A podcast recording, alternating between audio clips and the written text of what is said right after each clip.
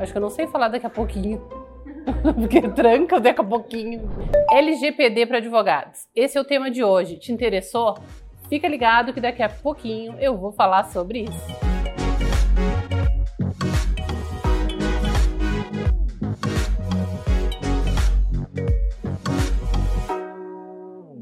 LGPD para advogados. Tu não esperava por essa, né? Mas todos nós estamos sujeitos a LGPD, inclusive nós advogados. E tu acha que por isso é mais fácil? Não, não é mais fácil. Por quê? Porque quando o advogado ele escolhe seu nicho, ele se especializa, ele se aperfeiçoa naquele ramo, no direito previdenciário, no direito do trabalho, no direito administrativo, enfim, diversas as áreas. E a LGPD, ela também requer especialização, estudo, não é só ler a lei. Então, nós advogados também precisamos estar muito atentos para as exigências que a lei faz. E o que, que eu posso dizer que a gente já pode começar a pensar? Primeiro, que para você implementar a LGPD, você precisa conhecer um pouquinho de ISO, né? As ISOs aí que estão regulamentando a implementação desses procedimentos nas empresas. Porém, lendo a lei, já temos aí uma boa base para começar a implementação no escritório de advocacia, principalmente se não for um escritório muito grande.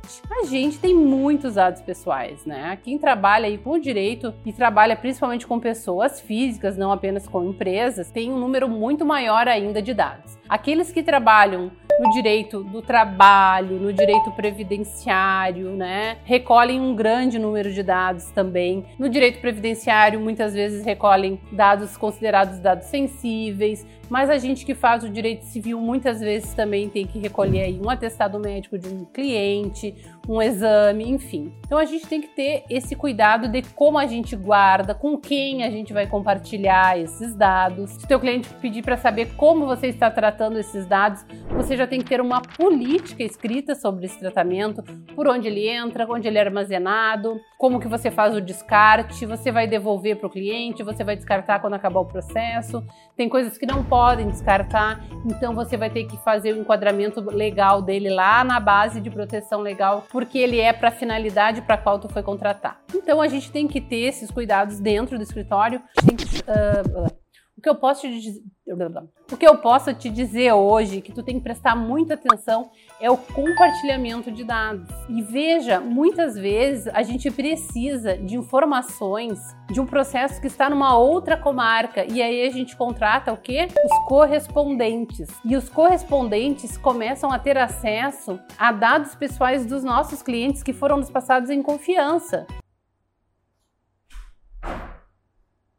Então, é muito importante que tu já fique super atento sobre isso e que tu já tenha ali um termo de compromisso firmado com esse correspondente, que ele se comprometa então a cuidar também desses dados e que também ele vai fazer o descarte desses dados após ser encerrada essa tarefa. Porque se existir um vazamento e o teu cliente te perguntar, te cobrar, e você fez realmente esse compartilhamento, vai ficar muito difícil para ti de demonstrar que não foi através desse compartilhamento que os dados do cliente vazaram, né? E muitas vezes não foi. Mas, principalmente para a gente que é advogado, a gente entende muito bem como funciona a questão da inversão do ônus da prova, né? E a LGPD também fala nisso. Vai caber ao advogado explicar para o cliente que aquilo não aconteceu. E se ele não tem a melhor prova, ou ele não tem sequer uma política de tratamento de dados, ele vai estar correndo sim um grande risco.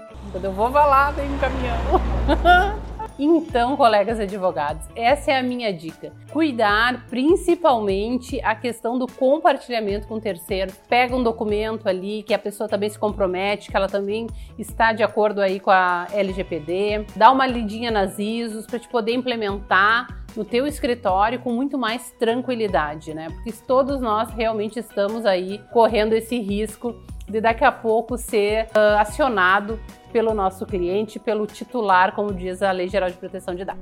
Gostou desse vídeo? Se tu gosta de vídeo que fala de negócio, de empreendedorismo, e nós advogados somos empreendedores, fica ligado, te inscreve aqui no canal, me segue nas redes sociais que eu tô sempre trazendo um tema novo para você.